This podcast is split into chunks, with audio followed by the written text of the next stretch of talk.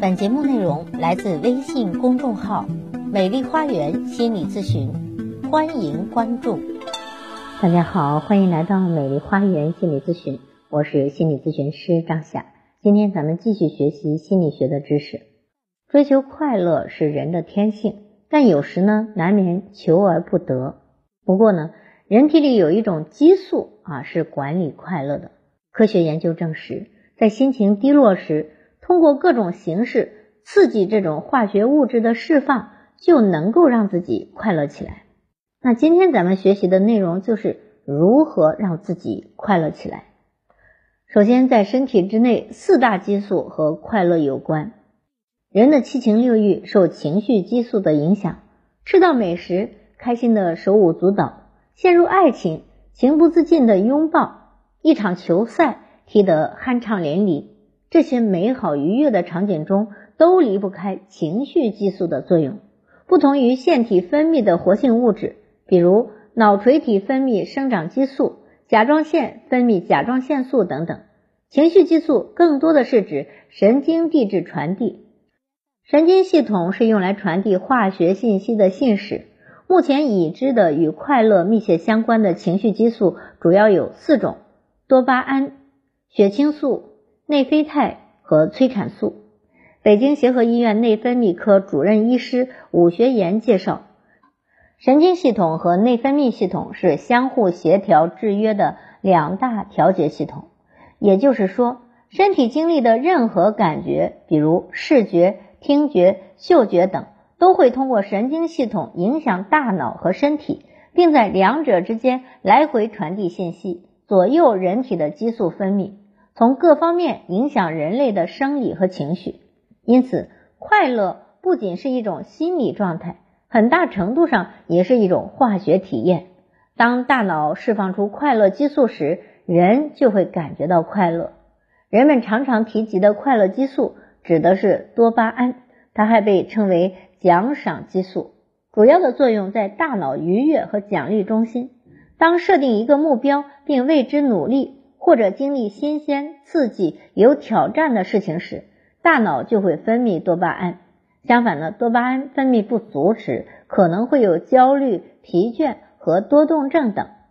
血清素呢，又叫五羟色胺，常常被称为快乐分子，它能够放松心情、安抚情绪、缓解焦虑和压力，还有助调节消化、睡眠和骨骼健康等等。人要保持平和的心态和好的胃口，就离不开它。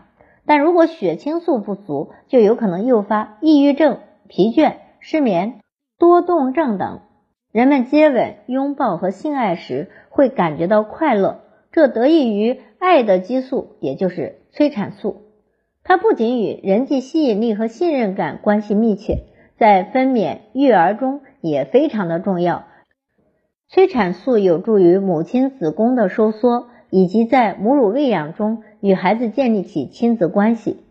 惊恐、焦虑等情绪会抑制催产素的分泌，催产素不足的人可能较难步入婚姻，离婚率也极高。内啡肽呢，则是天然的止痛药，时常在运动中分泌，是运动让人快乐的原因。运动员可以使出洪荒之力。在受伤的情况下，仍然能够坚持比赛，也得益于它。内啡肽还能够改变负面情绪，让人积极向上，甚至可以影响外表和周围的人。相比多巴胺，内啡肽是先苦后甜，更能够让我们延迟满足。而现实生活中有九件事可以触发我们快乐的开关。东南大学附属中医院心理科的精神科主任袁永贵表示。以上这四种化学物质都能够触发快乐，并且每种都与特定的事件有关。换句话说，生活中一些简单的仪式或者行为便可以拯救我们的不开心，让人远离焦虑、烦躁，释放快乐活力。首先是坚持运动，运动是公认的提升快乐激素的最好方法。慢跑能够促进内啡肽的分泌，迅速缓解忧虑。散步半个小时到一个小时，能够促进多巴胺分泌以及吸收。当经历蹦极、跳伞、滑雪等新鲜刺激、具有挑战性的事情时，大脑也会分泌出多巴胺。第二，睡个好觉也可以让自己放松和快乐。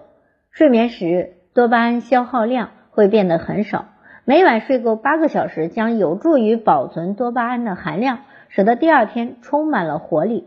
睡眠不足虽然会促进多巴胺的大量分泌，但身体上的疲累感反而会让心情不愉悦。第三点，和谐的性爱也会让我们快乐。性高潮虽然说只有几分钟，甚至是几秒钟，但其带来的愉悦感最多可以持续两周。美国曾经对二百三十六名二十岁到六十五岁的受试者进行了长达半年的跟踪调查，结果显示。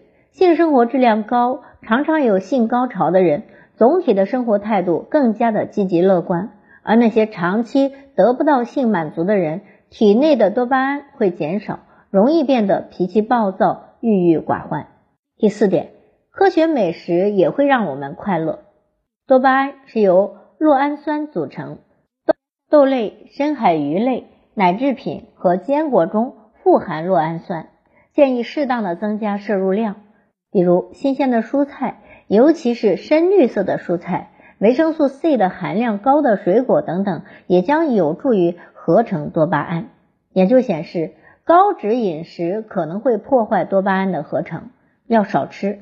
此外呢，要适量的多吃一点黑巧克力或者富含脂肪酸、镁和锌的食物，将有助于血清素的产生。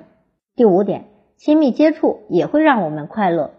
与他人身体接触，建立信任的关系，可以促进催产素的分泌。不妨给家人或者朋友一个大大的拥抱。经常约朋友逛街、聚餐等，或者给惦念的人寄一张卡片，或者发一个视频，诉说你的想念。养宠物也可以增加内啡肽和催产素的分泌，同时呢，能够降低应激激素皮质醇的含量，从而提高人体的免疫力。第六。突破挑战可以带来快乐。当你打算培养一项新的爱好，学会某种技能，并且每天朝它迈进一小步，大脑就会用多巴胺来奖励你。内啡肽研究者罗杰尔曼发现，人体产生内啡肽最多、最集中的区域就是学习和记忆的区域。挑战新事物一开始可能会让人觉得不适应，但是随着自信慢慢的建立，就会变得更快乐。第七，多晒太阳，多到户外走一走。晒晒太阳可以促进多巴胺的产生，缓解情绪，尤其是早上醒来晒晒太阳，能够刺激大脑分泌血清素，让人一整天都神清气爽。第八，闭目冥想、深呼吸、冥想、静坐、瑜伽等都可以促进内啡肽的分泌。每天留给自己一点点平静的时间，闭上眼睛冥想。深呼吸不仅能够抚慰我们的心灵，缓解焦虑，还能够让我们体验到新快感。第九，看歌剧、听歌剧。俗话说，笑一笑，十年少。看那些喜剧节目，即便勉强的笑一笑，也能够促进血清素的分泌。听音乐、唱歌都将有助于提高催产素和内啡肽的分泌水平，让人开心。此外呢，洗热水澡。按摩都能够放松肌肉，减轻疲劳感，血清素、多巴胺和催产素都会增加，也会让我们快乐起来。当然了，有句话叫做物极必反，有的时候一味的追求快乐反而容易受伤。没有人的生活是完美的，快乐也不是永恒的，所以不要为了追求快乐而试图逃避悲伤或者消极的经历。那心理学家也表示。盲目的提升快乐激素并不是什么好事，应该将其控制在合理的范围之内，避免使用上瘾物质刺激快乐激素的分泌。其实最明显的就是毒品的刺激作用了，因为毒品产生的快乐可以比这个性的快乐啊要多上百倍，所以我们一定要警惕成瘾的行为，比如说喝酒成瘾、吸毒吸成瘾啊、嗜赌成瘾，这些都是一些。啊，能够让自己快乐的行为，让自己沉迷其中。但是非法使用多巴胺就会增加药物成瘾的行为。除了毒品，受法律管制的常见的多巴胺兴奋剂还包括了处方的止痛药、苯二胺卓类的药物、哈酒精、咖啡因、吸烟、酗酒、吸毒等行为的作用机制啊，这些都与多巴胺类似。瘾君子们在腾云驾雾时所体验到的过把瘾的快感，并不能让人获得长久的幸福感，甚至还会付出健康和生命的代价啊！另外呢，运动也不能运动过量，要避免运动过度，不要为了增加快乐激素而过度训练。例如，适度游泳可以提高体内的多巴胺水平，但是过度游泳则会降低多巴胺，还会带来运动的伤害。另外，尽量少吃甜食。人们常说，没有坏的情绪是一份甜品解决不了的。然而，奶茶、甜点等食品的糖分含量严重超标，会让人体在短时间之内产生大量的多巴胺，通过血管流至全身，刺激神经，致使精神亢奋的同时，疲惫、衰老、心血管疾病等多种健康问题也会随之而来了。另外，我们要摆脱对于电子产品的依赖。每天明明想要控制使用电子产品的时间，却无法摆脱多巴胺的快乐诱惑，进而带来很多健康上的困扰啊。比如说，该睡觉了，但是还是沉迷于手机，尤其是在睡觉之前，每一次短暂的刷屏之后，往往都会产生内心的愧疚、空虚、失落感以及自我否定。所以呢，心理学家强调。人生都是快乐与悲伤共存的，不要过于放纵自己，追求一时的快乐。只有从积极和消极的事件中获得成长和人生的意义，这才是快乐的真正含义。